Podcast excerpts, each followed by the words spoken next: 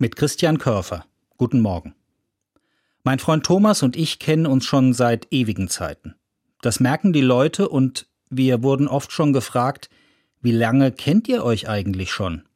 Dann habe ich manchmal gesagt, wir kennen uns seit der Zeit, da wir noch keine Worte hatten. Denn unsere Eltern waren schon befreundet, als Thomas und ich noch als Babys zusammen auf der Spieldecke gesessen haben. Und weil wir damals noch nicht sprechen konnten, haben wir wortlos miteinander gespielt und uns prima verstanden. Wenn wir uns heutzutage treffen, dann sitzen wir nicht mehr auf Spieldecken, sondern auf Stühlen. Oder wir wandern zusammen durch den Pfälzer Wald. Oder wir treffen uns in einer Wirtschaft. Und selbstverständlich können wir mittlerweile sprechen. Aber manchmal sitzen wir da und reden einfach nicht. Wir verstehen uns noch immer ohne Worte.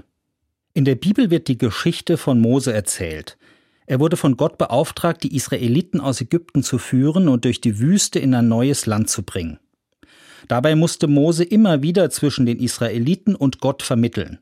Das war keine einfache Angelegenheit.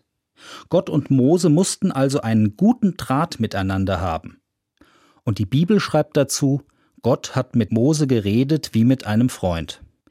Diesen Satz finde ich wichtig. Er sagt nämlich, wie das Gespräch zwischen Gott und dem Menschen auch funktionieren kann, nämlich wie zwischen zwei Freunden. Und das stelle ich mir dann vor wie bei meinem Freund Thomas und mir. Auch Gott macht nicht viele Worte. Und ich weiß manchmal ebenfalls nichts zu sagen. Dann sitzen wir so nebeneinander, Gott und ich. Oder wir wandern durch das Leben und schweigen miteinander. Trotzdem spüre ich, dass Gott da ist und mich versteht. Mir hilft es, wenn ich mir Gott als einen solchen Freund vorstelle, besonders wenn es mir die Sprache verschlagen hat. Und Gott selbst antwortet oft wortlos, nur dadurch, dass ich spüre, Gott ist da und versteht mich, wie ein guter Freund. Christian Körfer, Mainz, Evangelische Kirche.